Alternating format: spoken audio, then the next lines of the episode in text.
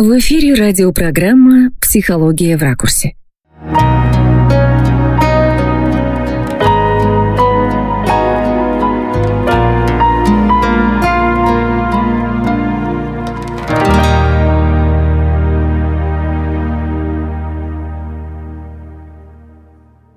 Приветствую всех на частоте 828 кГц. С вами практикующий психолог, семейный и групповой психотерапевт Анастасия Телятникова. И мы продолжаем цикл передач «Психология в ракурсе». Я продолжаю делиться с вами полезной информацией, своими мыслями, соображениями на различные темы и актуальные вопросы. Всего того, что касается психологии, нашей жизни, отношений и нашего состояния. И сегодня мы будем говорить о чувстве вины а также о чувстве стыда и в чем разница этих двух чувств.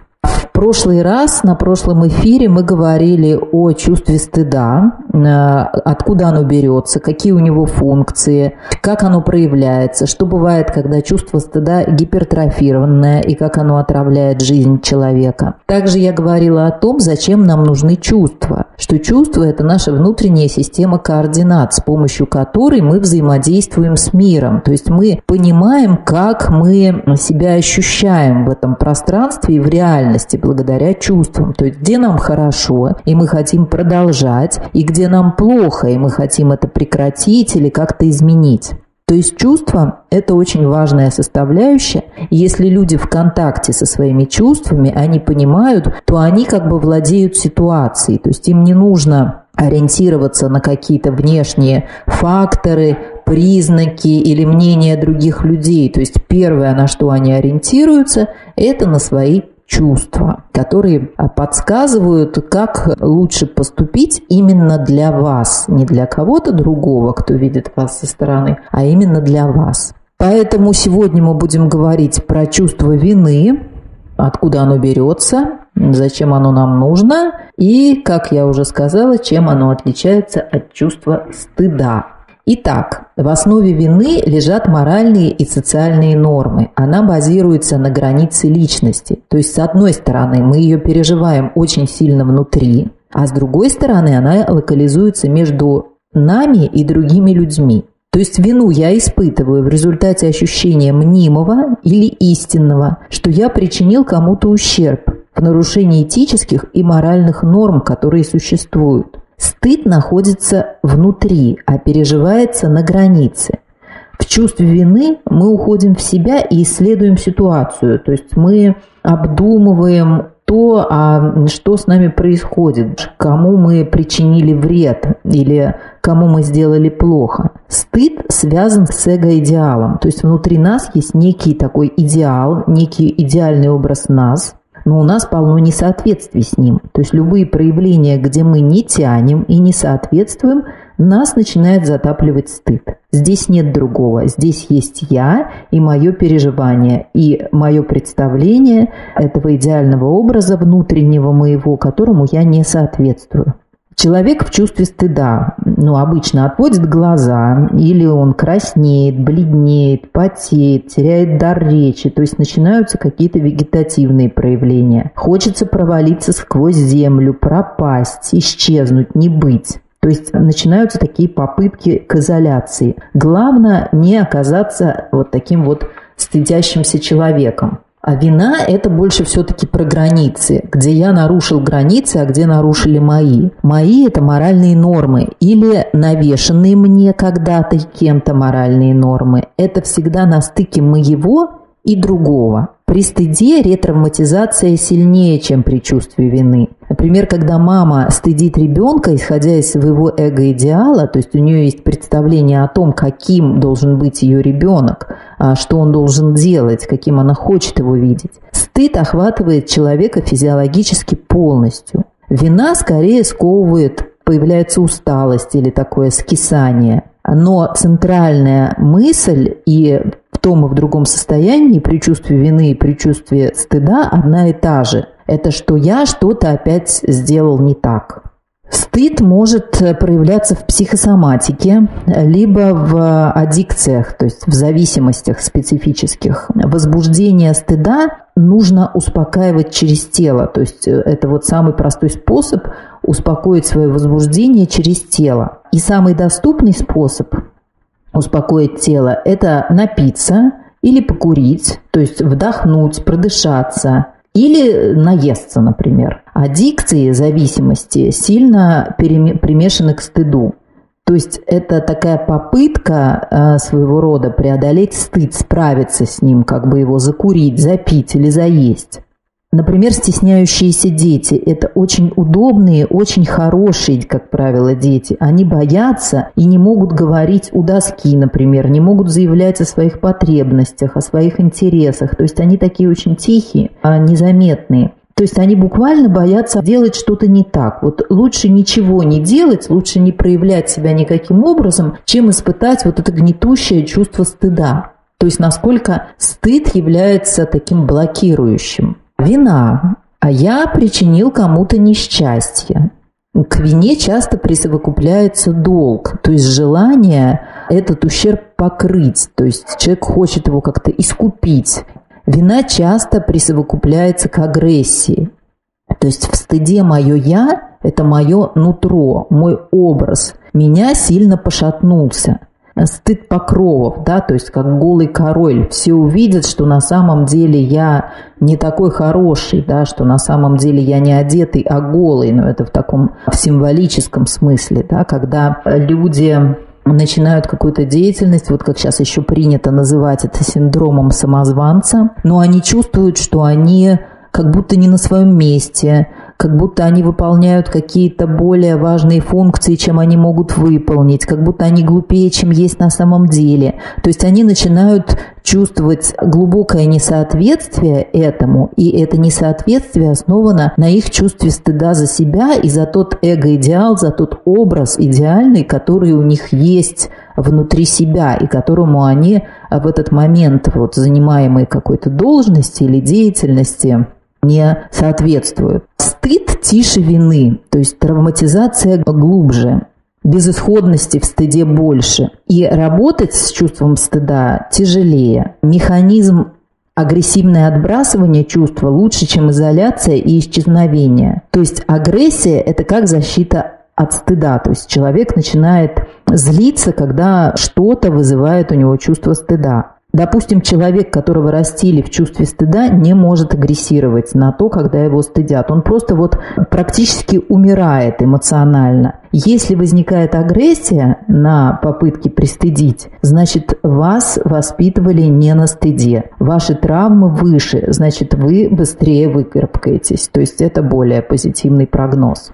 Вернемся к чувству вины. Как проявляется чувство вины? Первое – это навязчивая потребность все время что-то делать, то есть невозможность расслабиться, навязчивые мысли, навязчивые действия. Например, хозяйка, у которой все идеально, она все время что-то делает, чем-то занята, она что-то готовит, что-то моет, она все время в каких-то действиях находится, то есть она не дает себе возможности отдохнуть. Как только она присаживается на диван, у нее возникает внутреннее напряжение и дискомфорт, который просто срывает ее с этого дивана. Она не позволяет себе а заняться тем, что ей нравится, что непосредственно для нее, для того, чтобы она получила удовольствие и отдохнула, потому что ей не дает чувство вины. Параллельно возникает очень много злости и раздражения, потому что такой человек в буквальном смысле себя изматывает, изматывает окружающих, потому что а, он не дает расслабиться ни себе, ни кому другому, и постоянно находится в а, каком-то раздраженном состоянии, да, и может как вот спичка загореться и в буквальном смысле вылить на кого-то свое раздражение и свою злость. То есть это внутренний конфликт, который связан с тем, что человек как бы не управляет своей внутренней жизнью, да, он не, не управляет своими а, движениями и а, своими действиями, потому что чувство вины буквально руководит его действиями и его жизнью. А следующее проявление – это постоянное желание тратить на кого-то деньги, делать подарки. То есть никуда без подарков, без них человек чувствует себя никчемным, неполноценным, как будто есть какая-то недостаточность. То есть без того, чтобы он что-то подарил, что-то купил, он чувствует, что он не имеет места быть. Следующее проявление – это спасатели матери Терезы ну, бывают и отцы, то есть люди, которые оказывают чрезмерную помощь, они включаются в чужие дела, в чужие проблемы, они там принимают очень большое участие, притом часто, когда их об этом не просят, то есть как бы по своей доброй воле, но на самом деле гонимые чувством вины, часто неосознаваемым Некоторые люди чувствуют, что они готовы отдать все на свете, чтобы на какое-то время освободиться от этого чудовищного напряжения. Это напряжение заставляет человека все время что-то делать. То есть он все время каким-то образом функционирует. Для нашего общества это, конечно, великая находка, потому что такие работники всегда нужны. Это такие люди, которых можно на работе попросить сделать какие-то сверх урочные задания или какую-то сверхурочную работу, и они никогда не откажутся. Притом сами они будут перегружаться, утомляться, перетруждаться, да, они будут злиться, но отказать они не могут, потому что чувство вины, оно сильнее, чем их собственный комфорт, да, чем необходимость в отдыхе и в их собственном комфорте. То есть они буквально себя выматывают, изматывают и работают на износ. Также чувство вины может проявляться как некое постоянное ощущение неминуемого несчастья, то есть тревога, страх, что что-то страшное случится, иногда распространяется на близких, что-то случится с детьми, то есть возникают всякие страшные фантазии. При этом чувство здесь вины характеризует неадекватность. То есть чувство неполноценности, глубинное недовольство собой. Человек чувствует себя сделавшим настолько что-то неправильное, что испытывает унижение и страдает от этого. Человек может бессознательно хотеть нести наказание, то есть получать удовольствие от страданий. То есть бессознательное чувство вины может управлять жизнью человека. А чувство вины закладывается очень рано и всегда формируется на фоне противоречивости, то есть такой амбивалентности между любовью и ненавистью, любовью и агрессией в адрес одного и того же значимого человека, например, матери. Ребенок ведет себя хорошо, потому что он не хочет огорчать маму. А если я ее так люблю, как же я могу на нее злиться? То есть задача взрослых – научить ребенка правилам жизни, а это запреты и ограничения. Ребенок идентифицируется с родительскими запретами, и они становятся его внутренними. То есть это как бы его внутренняя система координат, что можно делать, а что нельзя. Когда возникает запретное желание, появляется чувство вины. То есть если это желание ну, невозможно реализовать. Одновременно с формированием чувства вины должна формироваться некая система ценностей, потому что система ценностей как раз и определяет, что можно, а что нельзя, что допустимо, а что нет. По мере того, как формируется и усложняется система ценностей, формируется и чувство вины. Эта структура называется такая суперэго.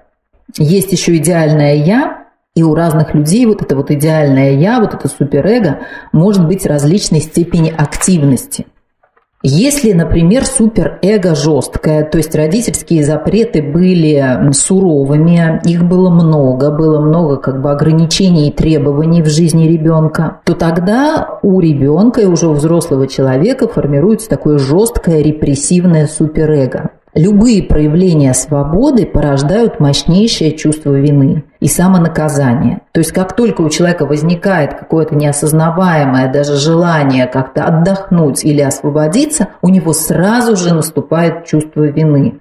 Получается, что человек становится рабом своего суперэго и подчинен чувству вины. Такой человек нуждается в помощи, потому что ему самому не справиться с этим чувством. Здесь совершенно недостаточно сказать, ой, это у меня такое чувство вины, надо от него как-то отказаться.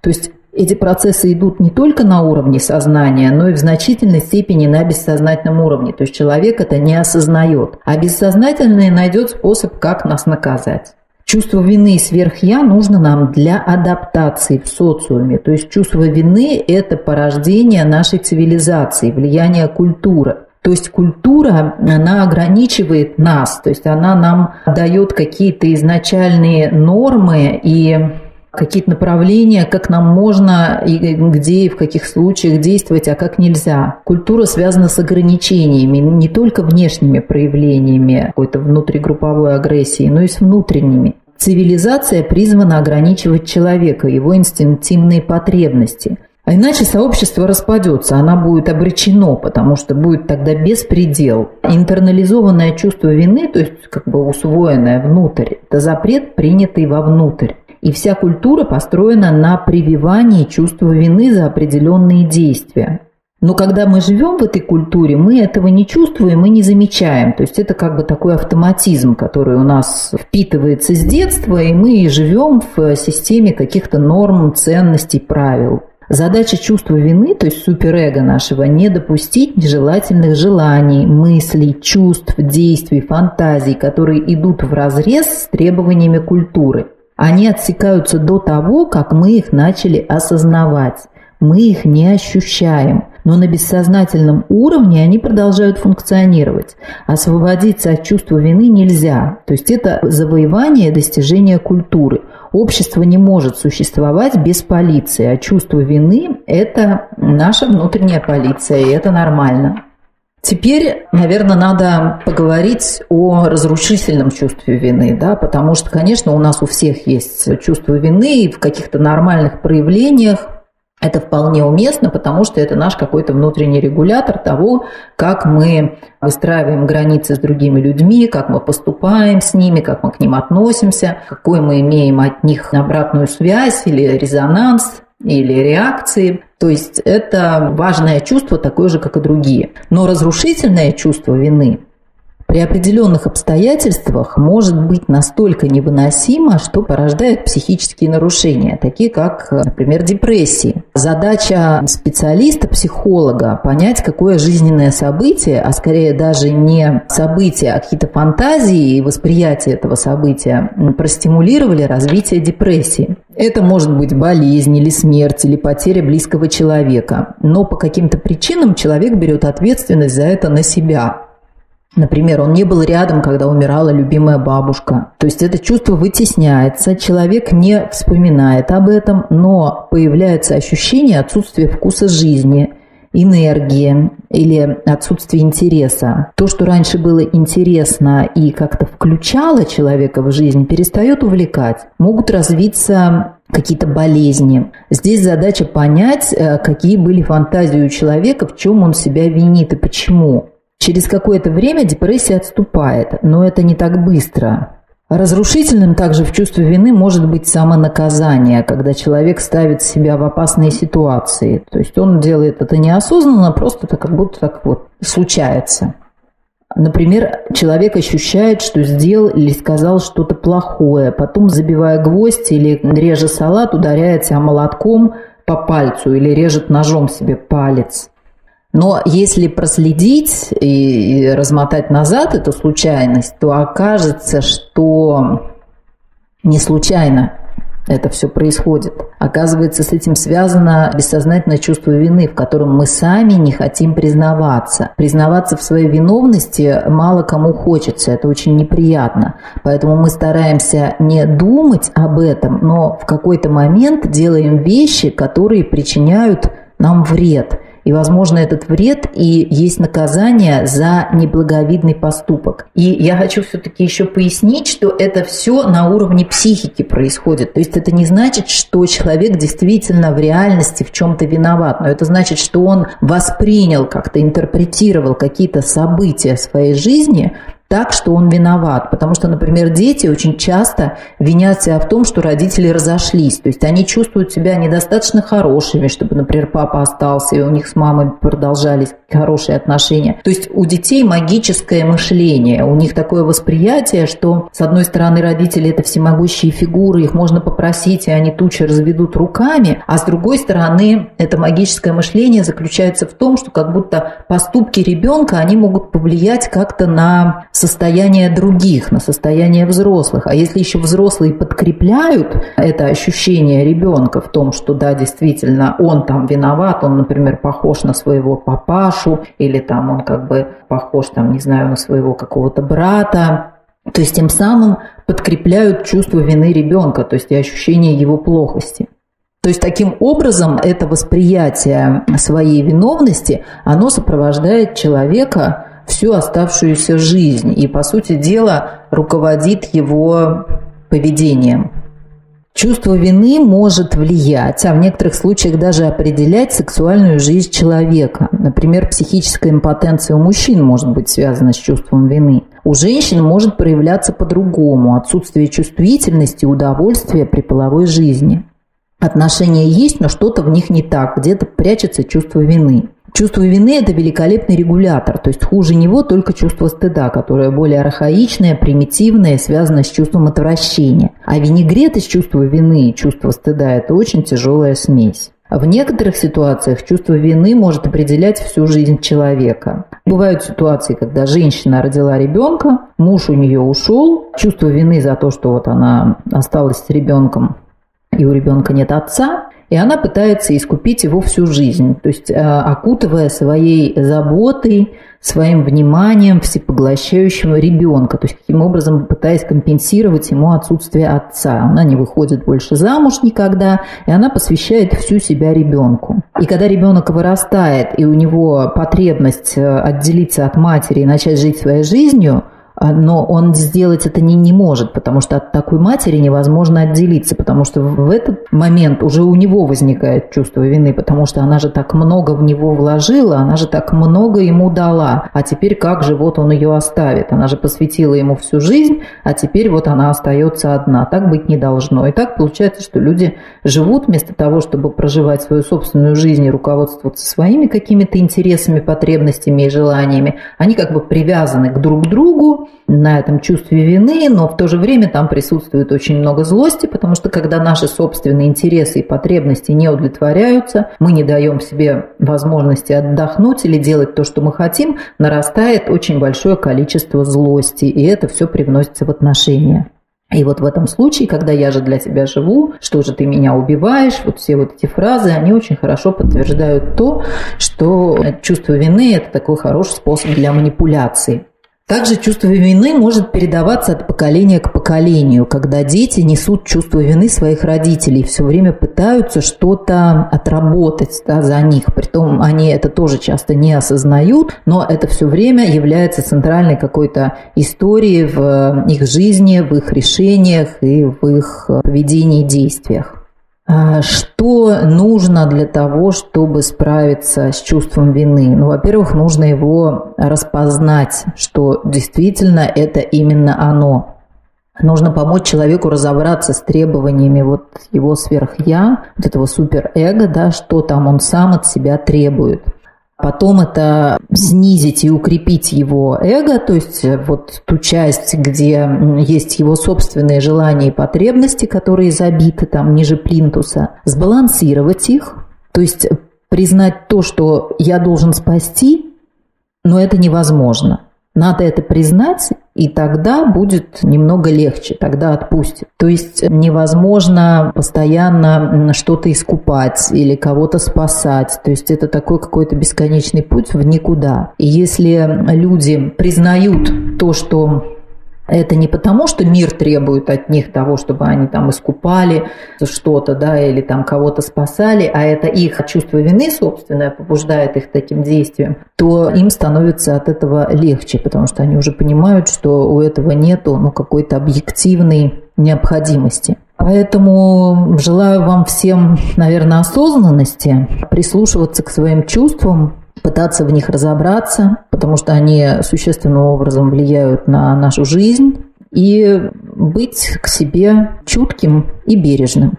Ну, сегодня это все, наверное, что я хотела рассказать про чувство вины чем оно отличается от чувства стыда. Желаю вам всем гармонии внутренней. С вами была практикующий психолог Анастасия Телятникова и до новых встреч.